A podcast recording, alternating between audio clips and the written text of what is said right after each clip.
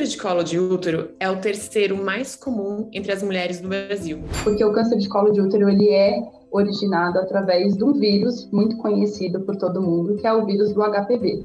A pessoa faz sexo oral, ela pode ter HPV na boca, na garganta, inclusive posteriormente desenvolver alguma doença mais séria. Quando a gente fala em prevenir o câncer de colo de útero, a gente está prevenindo a disseminação do vírus HPV. Não necessariamente ter o vírus quer dizer que a gente tem a doença. A gente precisa implementar a vacinação como uma forma de prevenção. A vacina quadrivalente tem uma eficácia de mais de 90% para as lesões de baixo risco e as verrugas genitais e uma cobertura acima de 80% para as lesões de alto risco. A grande maioria das pessoas adultas uh, e sexualmente ativas, quando elas eram crianças, a, doença, a vacina não estava no calendário.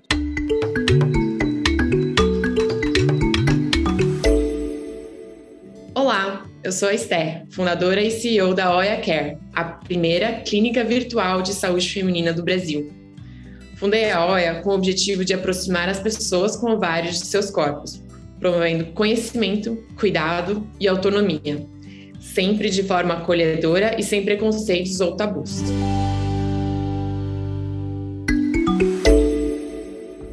Hoje a gente vai falar do Março Lilás. O que, que é isso? Além de mês da mulher, março também é o mês da conscientização do câncer de colo de útero. O tema é muito importante de ser abordado aqui, uma vez que ele é uma das maiores causas de morte pela doença entre mulheres do mundo. Ou seja, ele mata muito de nós que nascemos com ovário. Câncer de colo de útero é o terceiro mais comum entre as mulheres do Brasil. Mais de 5 a cada 100 mil mulheres morre todo ano no nosso país, sendo que esse número dobra nas regiões norte e nordeste. Vamos falar sobre ele? Onde ele acontece? Por que ele acontece? E como prevenir? Spoiler, é vacinando. Hoje vamos aprender tudo isso com os nossos convidados especiais do dia. Para falar mais sobre o tema, o Oia Talks de hoje tem como convidados a doutora Renata Tassis, médica especialista da ISA Lab, laboratório parceiro da OIA, Dr. João Brunhara, da Homens, startup focada na saúde masculina, e a doutora Priscila Raime, da OIA Care. Sejam bem-vindos e, por favor, se apresentem. Quem são vocês em horário comercial? Oi, Esther. Obrigada por mais um convite aqui para estar com vocês, compartilhando um pouquinho de conhecimento e trocando, né, tudo isso. Sou a doutora Priscila Reis, ginecologista e obstetra pela Santa Casa de São Paulo, especialista em ginecologia endócrina e climatério pela Unifesp. E vim aqui compartilhar um pouquinho com vocês sobre o HPV, sobre o câncer de colo de útero, falar um pouquinho sobre essa doença tão prevalente e importante na saúde feminina. Oi, pessoal, eu sou a doutora Renata Tassi, sou ginecologista e obstetra do grupo Isalab e também faz parte do grupo Rocha Lima Diagnósticos. E muito obrigada, Esther, pelo convite.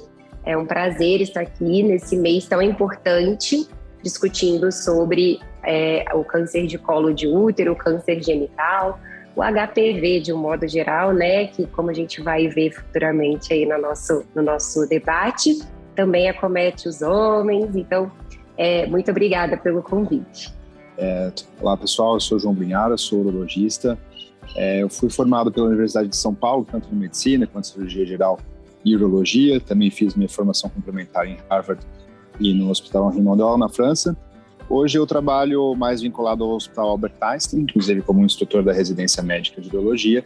E eu sou um dos fundadores da Homens, que é uma health tech é, focada em saúde masculina e com uma ênfase especial em saúde sexual masculina. E vamos ter um papo bem proveitoso. Não, muito legal, muito obrigada.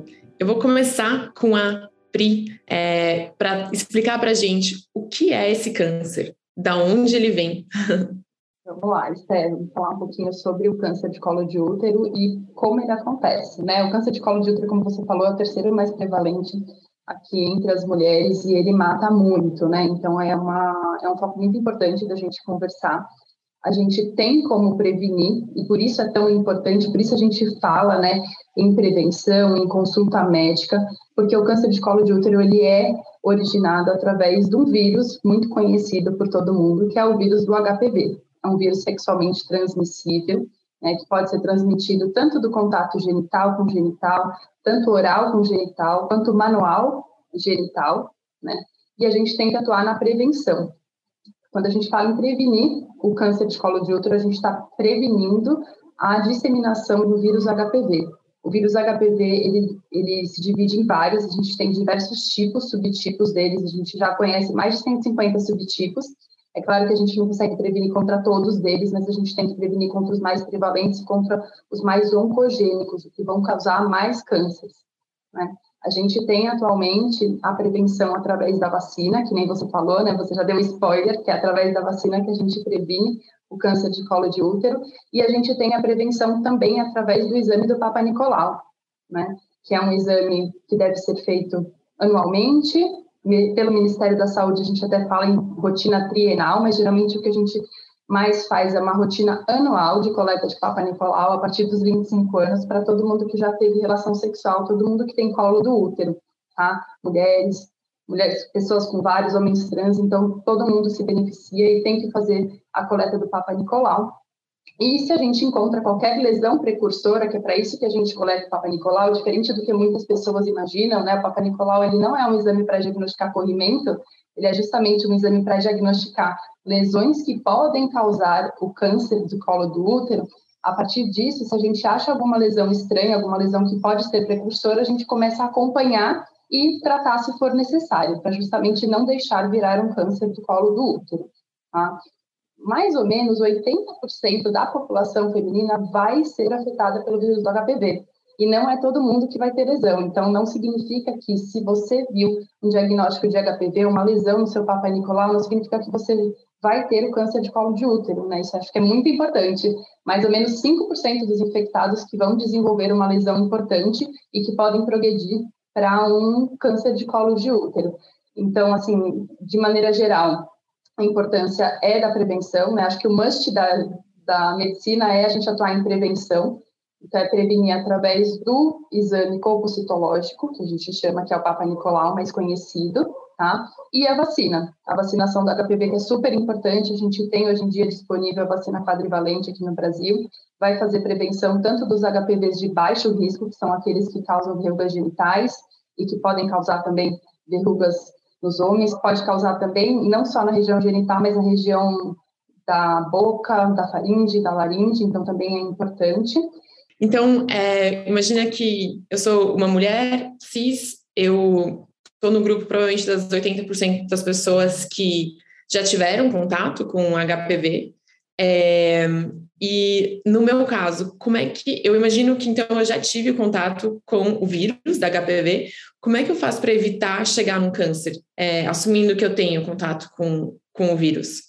Não necessariamente quem vai ter contato com o vírus vai contrair, né? O HPV em si vai contrair, vai ter alguma lesão pelo HPV, tá? Então isso é muito importante também. Às vezes a pessoa é, tem uma relação desprotegida e depois fica sabendo que a pessoa tinha HPV e fala, meu Deus, estou desesperada, agora eu vou ter um câncer. Não, primeiro, não necessariamente você vai desenvolver doença, tá?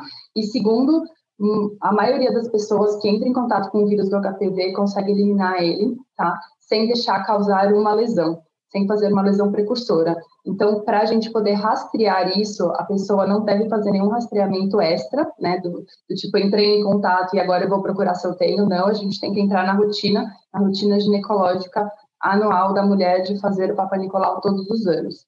Existe ainda, sim, uma pesquisa direta, né, para a gente saber se tem, se entrou em contato com o HPV ou não, mas ele não, não vai aparecer assim tão rápido, né, existe o exame de captura híbrida pelo HPV como é que eu consigo eliminar o vírus é, de mim? Então, como é que eu consigo evitar chegar nisso?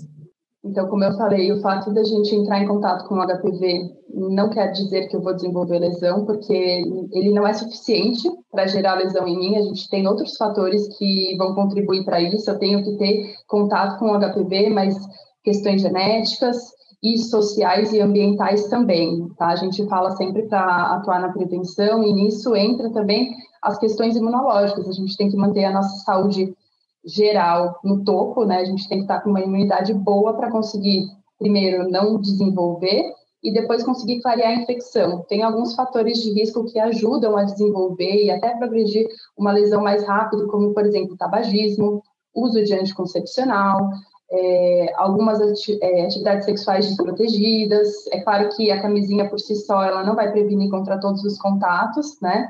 Mas ela vai ajudar a diminuir o risco. Múltiplos parceiros é um fator de risco, tá? Então tudo isso a gente tem que levar em consideração, não apenas o vírus em si. Não, perfeito. Então, basicamente, estilo de vida para conseguir é, prevenir ele e vacinação. É, Renata, eu vou puxar aqui esse gancho da vacinação e pedir para você explicar para a gente que vacina é essa, como ela funciona e quão eficaz ela é. Então, Esté, a gente tem hoje no Brasil a vacina quadrivalente.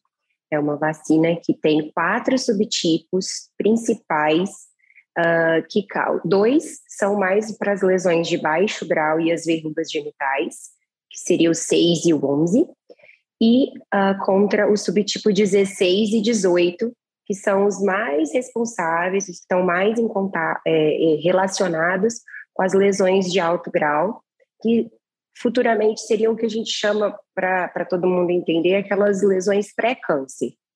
Então, com a vacina, a gente consegue fazer uma prevenção desses quatro principais subtipos.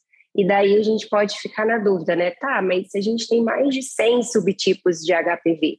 Então, eu só estou protegendo de quatro. A gente já sabe pelos estudos que existe uma reação cruzada desses subtipos com os demais subtipos.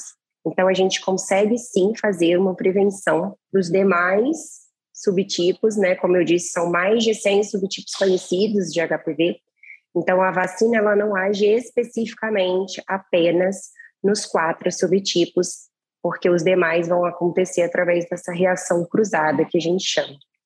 No Brasil, essa vacina ela já entrou desde 2014 no calendário vacinal para as meninas. Ela vai de 9 a 14 anos e para os meninos de 11 a 14 anos, salvo algumas exceções que podem se estender até os 26 anos, como por exemplo, se tem HIV associado, se fez transplante de algum órgão sólido, ou se fez transplante de medula óssea ou é paciente com paciente oncológico. Isso a gente já tem no calendário vacinal. Só que é importante, como a Priscila falou, que a prevenção ela tem que ser associada a qualquer idade. Então, independentemente se a mulher já fez, já teve relação sexual ou o homem, porque o parceiro também tem que ser vacinado, o João vai explicar sobre a prevenção masculina logo mais.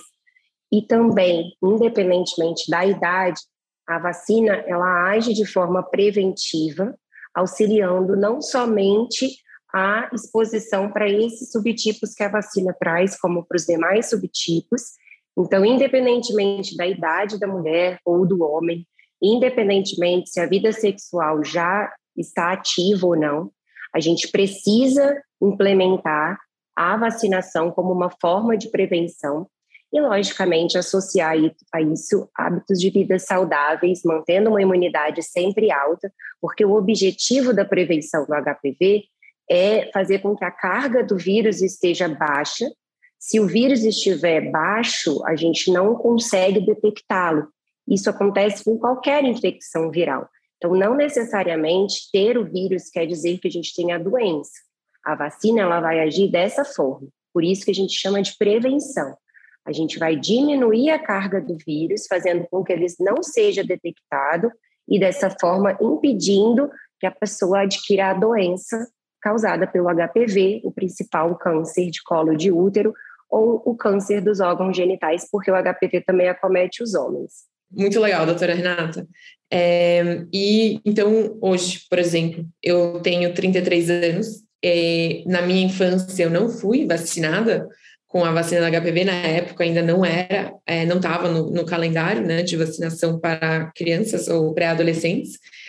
E hoje, como é que eu poderia me vacinar? Como é que eu poderia correr atrás desse prejuízo, entre aspas? Bom, então, como pela idade você já não vai conseguir mais pelo SUS, os órgãos particulares fazem a vacina, como eu disse, independentemente da idade e independentemente se você já teve início ou não da sua vida sexual, é, da sua vida sexual ativa. Então, nós, né, do grupo ISA, a gente tem a vacina e como ela funciona? São três doses, tá? é, a gente faz a vacina, considera zero, mês zero, um mês depois a segunda dose e seis meses depois a terceira dose. Ela tem um nível de eficácia comprovado. A gente até tem um spoilerzinho da vacinação nos Estados Unidos. Desde 2014 já foi aprovada a nona valente. A gente espera que ela chegue no Brasil um dia, né, Priscila e João, mas ainda não chegou.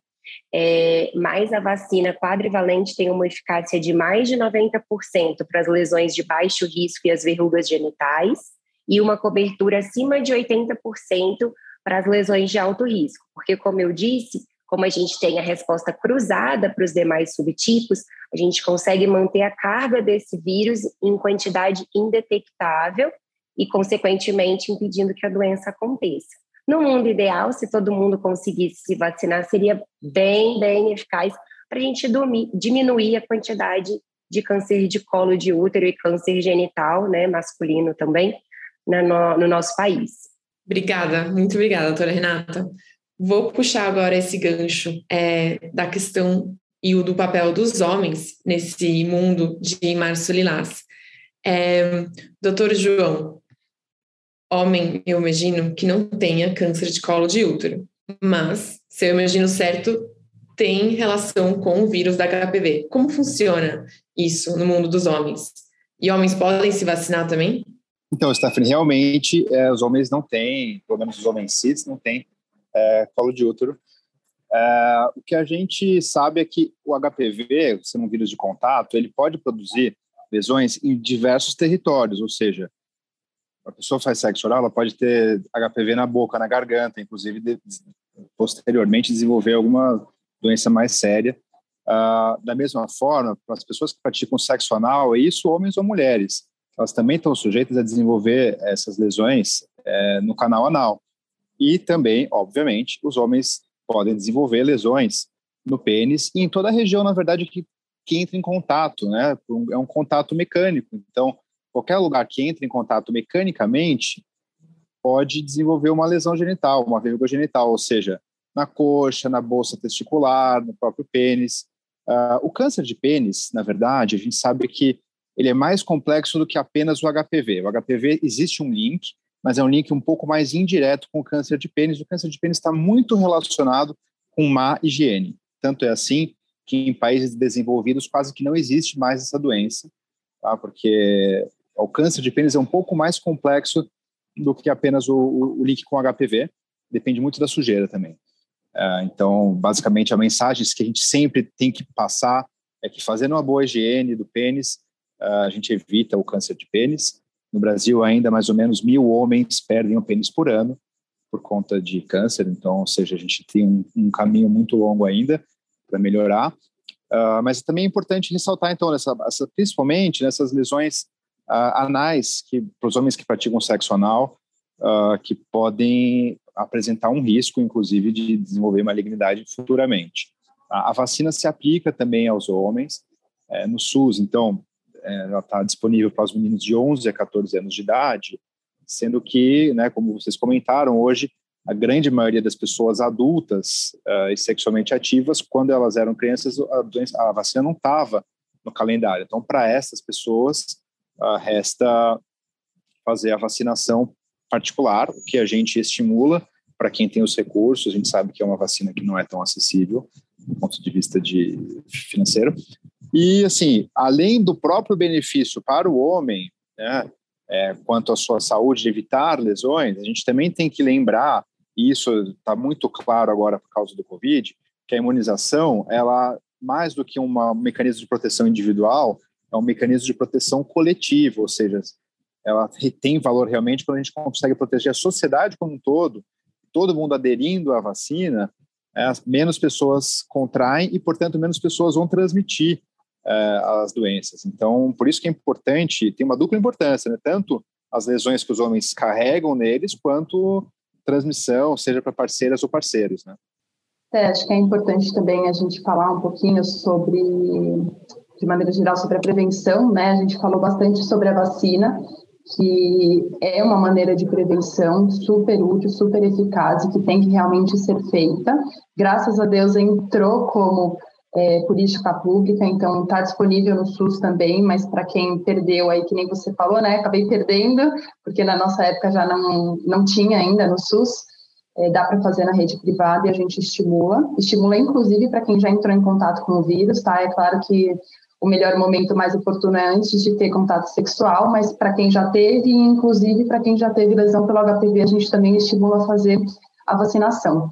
Mas acho importante a gente falar um pouquinho sobre o Papa Nicolau, a gente tem os dados do Ministério da Saúde de quando deve ser feito, né? Então, para pessoas a partir de 25 anos até 64, tá?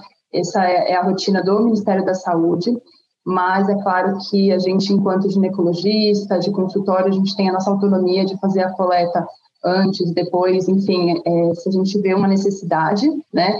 As pessoas que procuram consultório ginecológico devem ser examinadas todos os anos, e se a gente a necessidade, a gente pode sim fazer a coleta antes dos 25 anos, tá? Então, todas as meninas e mulheres devem fazer essa coleta anualmente. Caso necessário, a gente consegue complementar essa coleta com outros exames, como a colposcopia e a vulvoscopia. E lembrar, super importante, que às vezes não é muito difundido, gestante também é um grupo, tá? Para prevenção também, né? A gestante ela não participa da vacinação, então a gente é, não orienta a vacinação contra o HPV na gestação, é uma das vacinas contraindicadas, mas o exame do Papa Nicolau ele deve ser feito durante a gestação. Tá? Tem muitas gestantes que têm receio, que nunca ouviram falar, mas a gente entende até a gestação como um momento oportuno para fazer. Né? A gente sabe que muitas mulheres fogem dos consultórios médicos e que acabam não fazendo o rastreio anual, né, do HPV. Então, na gestação, elas vão. Elas vão no consultório para ver como é que está o bebê e a gente tem que fazer o Papai Nicolau para esse grupo também. Tá? Lembrar também que as mulheres que, por exemplo, é, já estão mais maduras e não têm mais relação sexual, elas também têm que fazer esse rastreio, tá? A gente tem aí como dado do Ministério da Saúde até 64 anos, mas a gente também pode estender se necessário. E por que, que é tão importante fazer a prevenção, né, através do exame do Papa Nicolau nas mulheres mais maduras? Independente delas estarem tendo contato sexual ou não, o vírus ele pode demorar até 10 anos para desenvolver uma lesão tipo câncer. Né? Então, a gente tem que continuar esse rastreio e a prevalência maior mesmo do câncer de colo de útero é nas mulheres acima de 50 anos. Tá? Então, essa é a importância. A gente fala muito de atividade sexual, né, de grupo de risco, e aí acaba ficando, às vezes, como mensagem que só as mulheres mais jovens devem participar desse rastreio, mas isso não é verdade. A gente tem que rastrear todas as faixas etárias. Ou seja, eu posso estar com ter tido contato com o vírus há mais de 10 anos no meu corpo, e aí no dia que eu tiver com uma imunidade baixa, ele se manifesta e pode se alojar. É muito interessante. Obrigada, Pri. É, é isso, gente. Vocês têm algum lugar para onde as mulheres podem buscar informação? É, o site do INCA é sempre uma boa fonte de informação, ele é sempre bem preciso, é um lugar que a gente pode confiar e é aberto para todo o público, não só para a rede médica, mas para todo mundo. Então, eu acho que é, é um bom local para pesquisar e para se inteirar um pouquinho mais sobre o assunto. Perfeito. E aí, por último, é, esse mês a gente vai fazer uma campanha Isalab Homens e OIA é, para promover a vacinação é, do, contra o vírus da HPV então, convido a todos que estão escutando a se vacinarem e também usarem o cupom que vai estar disponível depois é, na descrição do podcast. Muito obrigada, gente.